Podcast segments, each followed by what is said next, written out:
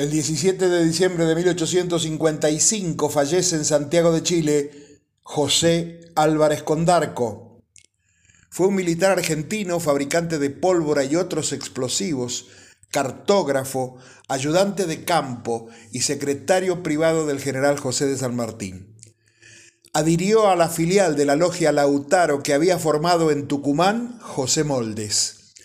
Residía en Buenos Aires en 1810 y apoyó con entusiasmo la Revolución de Mayo.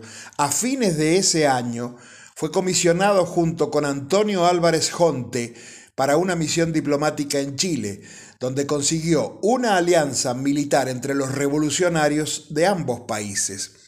Fue arrestado en varias oportunidades, de manera que decidió regresar a Córdoba. En 1812 fue reconocido como oficial de artillería. Su gran conocimiento en materia de explosivos le valió ser nombrado director de la fábrica de pólvora de Córdoba recientemente fundada y también de cartografía. En 1813 formó parte de la campaña del coronel Juan Gregorio de las Heras a Chile, con la misión de dirigir el arsenal patriota. Se hizo amigo allí de Marcos Balcarce, quien envió por su intermedio importantes mensajes al general San Martín, gobernador de Cuyo, poco antes de la derrota de la patria vieja chilena en la batalla de Rancagua. El libertador apreció su patriotismo y decidió retenerlo a su lado. Lo nombró director de Polvorín y lo envió luego en misión confidencial a Buenos Aires ante el director supremo Juan Martín de Pueyrredón. Debía establecer con éste la cantidad y tipo de artículos de guerra necesarios para la campaña de los Andes.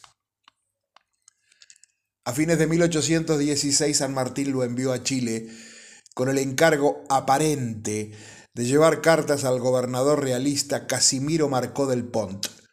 Lo que San Martín quería, en realidad, era que la gran memoria visual de Álvarez Condarco retuviera los accidentes de la cordillera para marcar luego el camino del ejército. Amén de dibujar muy bien, tenía una memoria visual excelente. Así, cruzó hacia Chile por los patos y ni bien llegado Marcó del Pont lo despachó de vuelta por el paso más corto, que era el de Uspallata. Al firmarle el pasaporte, Marcó del Pont agregó un comentario ambiguo referido a San Martín, que podía ser tomado como una acusación de traición a la monarquía española o una expresión brutal de racismo. Yo firmo con mano blanca y no como la de su general, que es negra. Los mapas que trazó luego de este viaje fueron fundamentales para el cruce que el ejército de los Andes realizó a Chile por esos dos pasos. Pero también fue usado 80 años después por el perito Moreno para establecer las líneas limítrofes argentino-chilenas. Actuó heroicamente como ayudante de campo en la batalla de Chacabuco. En 1818 fue enviado a comprar barcos para la primera escuadra chilena a Gran Bretaña, donde también persuadió al Lord Thomas Cochrane de aceptar la comandancia de la misma. Se retiró del ejército poco antes de la expedición libertadora al Perú y permaneció en Chile, dedicado a construir caminos. Prestó servicios en Bolivia, luego en Mendoza, retornó a Chile una vez lograda la independencia y vivió allí enseñando matemáticas. Durante un tiempo fue jefe del Departamento de Ingenieros y Caminos de la República de Chile. Impedido de regresar a su país por su pública oposición al régimen de Rosas, vivió en Chile hasta su fallecimiento en 1855 en Santiago.